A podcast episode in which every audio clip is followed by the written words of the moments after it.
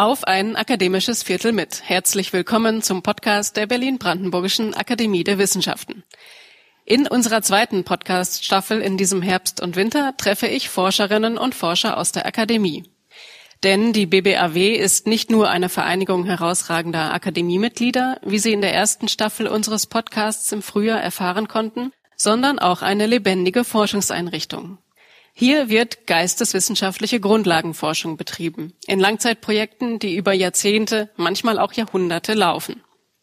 Womit sich die verschiedenen Forschungsprojekte unserer Akademie beschäftigen und warum sie das tun, darüber werden Sie in unserem Podcast einiges erfahren. Es geht um das Sammeln und Bewahren lateinischer und griechischer Inschriften und um den Reisenden Alexander von Humboldt. Wir werden über die Faszination mittelalterlicher Glasmalerei und über den immensen Wortschatz Goethes sprechen und über vieles mehr. Im Zentrum des Gesprächs steht immer ein Objekt, das meine Gesprächspartnerin und Gesprächspartner mitbringen und das etwas über ihre Forschung verrät. Mein Name ist Ann-Christine Boley. Ich leite das Referat für Presse- und Öffentlichkeitsarbeit der Akademie und freue mich, heute Klaus Halloff zu treffen. Klaus Halloff ist Epigraphiker und seit 1983 für das Akademienvorhaben Inscriptiones Graecae tätig. Seit 1993 ist er Arbeitsstellenleiter des Projekts. Die Inscriptiones Graecae sind das älteste Forschungsprojekt der Akademie. 1815 gegründet, hat es die Aufgabe, sämtliche antiken griechischen Inschriften Europas zu sammeln und zu bewahren. Was das heißt und vor welchen Herausforderungen man dabei steht, darüber spreche ich heute mit Klaus Halloff. Herzlich willkommen in unserem Podcast. Ich danke sehr und mein mitgebrachtes Instrumentum freut sich auch. Inscriptiones Graecae, Herr Halloff. Könnten Sie uns zunächst einmal erläutern, was es damit auf sich hat und was Sie da genau tun? Das ist lateinisch, heißt auf Deutsch griechische Inschriften und bezeichnet den Inhalt unserer Tätigkeit, die Sammlung aller griechischen Inschriften aus der Antike in Europa. Ihre Kollegin Ulrike Emich, die dafür zuständig ist, alle lateinischen Inschriften zu sammeln, war ja auch schon Gast in unserem Podcast. Und sie hat auf die Frage, ob man wirklich immer noch Neues findet, entschieden mit Ja geantwortet. Und ich gehe jetzt einfach mal davon aus, dass Sie das auch für die griechischen Inschriften tun würden. Daher eine Frage noch. Gibt es denn immer noch Funde, die Sie überraschen, mit denen Sie nicht gerechnet hätten? Doppeltes Ja. Also wir finden in der Tat äh, jährlich etwa so 1000 neue Inschriften. Und es gibt Leute, die meinen, wir haben bisher höchstens 20 Prozent von gefunden, was noch da wäre. Also solange gegraben wird, gibt's neue Inschriften. Und ja, es gibt immer wieder Überraschendes. Jetzt haben Sie uns ein Objekt mitgebracht. Ja. Wollen Sie mal erzählen, was das ist äh, und was es Ich habe mitgebracht eine Abklatschbürste. Das ist also unser wichtigstes Tool. Wir brauchen diese Bürste, um Abklatsche herzustellen. Das sind Papierabdrücke von Inschriften. Man nimmt also dazu ein bestimmtes äh, Papier, das darf kein Leim enthalten, das wird nass gemacht, mit einer Bürste dann auf den Stein geschlagen, vorsichtig, aber doch kräftig. Und wenn das Papier trocken ist, hat man also einen eins zu eins Abdruck. Das Problem ist die Bürste. Je besser die Bürste, desto besser der Abklatsch. Und diese Bürste ist also das Highlight. Sie besteht also aus einem Griff aus Ulmenholz, etwa 50 äh, Zentimeter lang, ein Korpus und sehr dicht gesteckte Borsten. Und diese Bürste hat auch eine Geschichte, weil also ähm, wir hatten also immer in Griechenland solche Bürsten gekauft bei einem ganz geheim gehaltenen Händler, den nur die Kollegen des Epigraphischen Museums kannten. Und dann war der alt oder gestorben, jedenfalls keine Bürste mehr da. Wie eine Bürste kriegen. Erster Plan, wir laufen über die Weihnachtsmärkte. Und immer, wenn wir da so einen Bürstenbinder hatten, haben wir gesagt, schöne Bürsten haben Sie da und so, können Sie auch sowas machen? Und dann habe ich die Bürste gezeigt und sagte, oh, sowas habe ich noch nie gesehen. Zweitens war so Behindertenwerkstätten. Auch die fühlten sich also außerstande. Sodass also schließlich das Internet die letzte Hilfe war. Es gibt also noch einen Bürstenmacher in Berlin. Und dem habe ich das Foto unserer letzten Bürste geschickt. Und eine halbe Stunde später rief der Vierte an, sind Sie der Hallof hier? Da steht jemand, will Sie unbedingt sprechen. War also Herr Schröder, Bürsten Schröder mit dem Fahrrad von Kreuzberg gleich in die Akademie gekommen. Und dann hat er über das letzte Exemplar der Bürste so mit der Hand gestrichen und hat gesagt, Rossschweif, Mittelschwanz, untere Haare. Ich sage, Sie haben den Auftrag.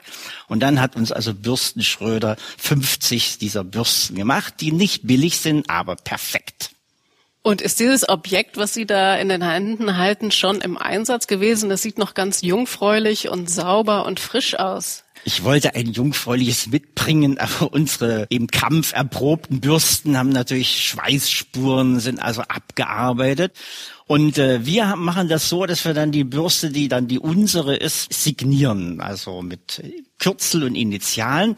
Und jeder hat zwei Bürsten, eine etwas weichere und eine etwas härtere.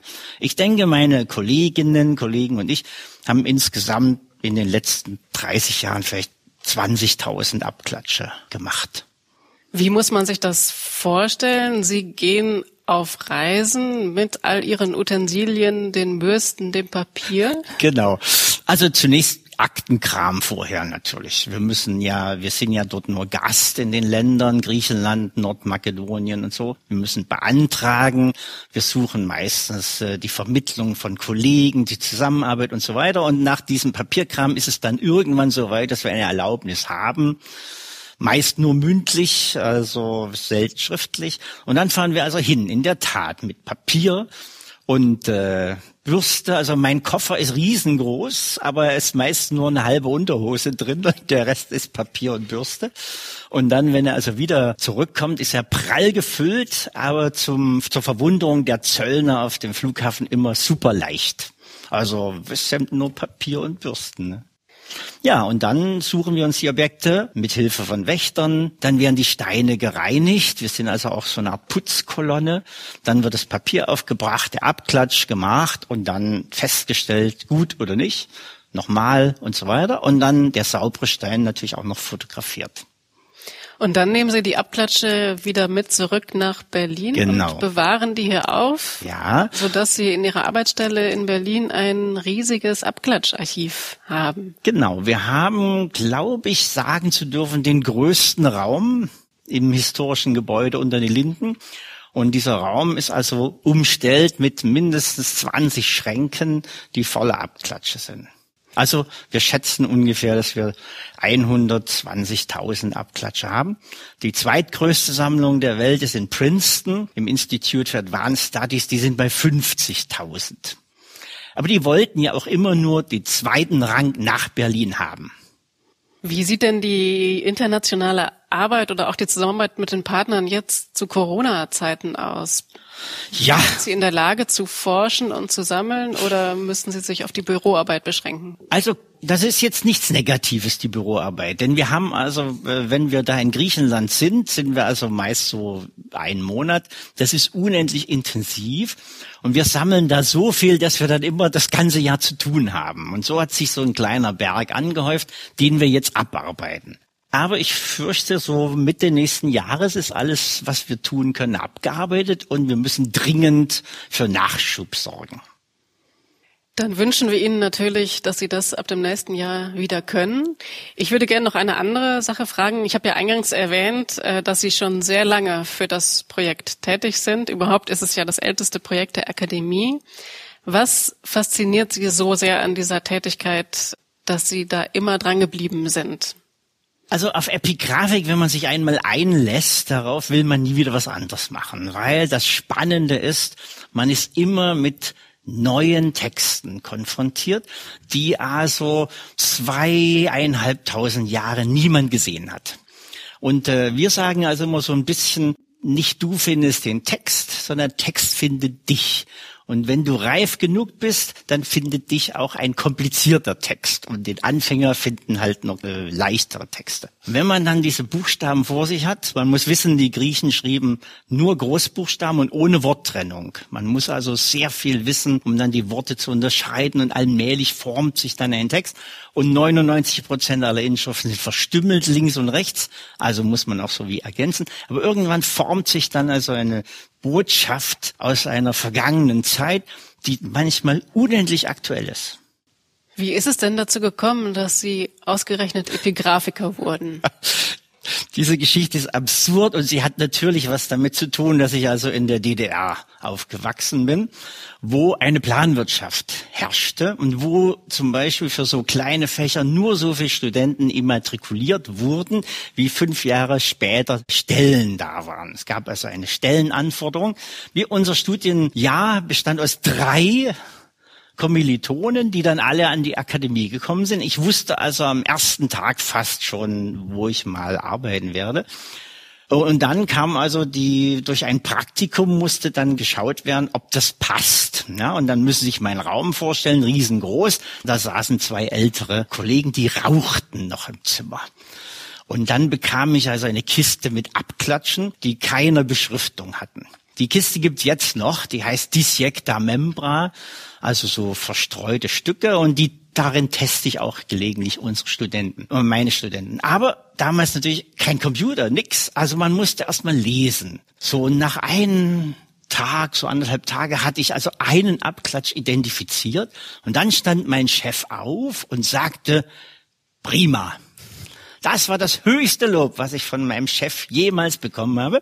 Und wenn ich diese Geschichte meinen Studenten erzähle und dann zu einem sage, prima, dann weiß der, also besser kann er es bei mir nicht kriegen. Ich wollte Sie gerade auch fragen, wie es gelingt, junge Leute für dieses Fachgebiet ja, zu begeistern. Also es ist Interesse da. Und das Komische ist oder das Tolle, man weiß nach einer Stunde, der ist begabt und der nicht. Weil es gehört also ein Auge dazu. Man muss lesen können. Also das, das Auge muss also mit diesen Schriftspuren, die ja zum Teil ganz verwittert sind, was anfangen. Man muss Lust am Entziffern haben. Man muss immer wieder neu ansetzen, bis man das Wort raus hat. Man darf also keine Scheu haben, die entlegensten Vokabeln nachzuschlagen und aufzusuchen und immer wieder neu zu versuchen. Und das kriegt man sofort mit. Also ziemlich bald, der ist begabt und der sollte eher in die Philosophie oder Literaturgeschichte gehen. Ist ja auch nicht schlecht. Gibt es denn etwas, was Sie an der Arbeit besonders zeitgemäß empfinden an Ihrer?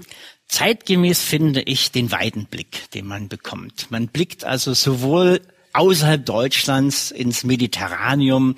Man lernt dort die tollsten, interessantesten Leute kennen. Meine Arbeitsstelle besteht also aus äh, vier Mitarbeiterinnen, davon ein Italiener, ein Spanier. Also bei uns ist Polyglott.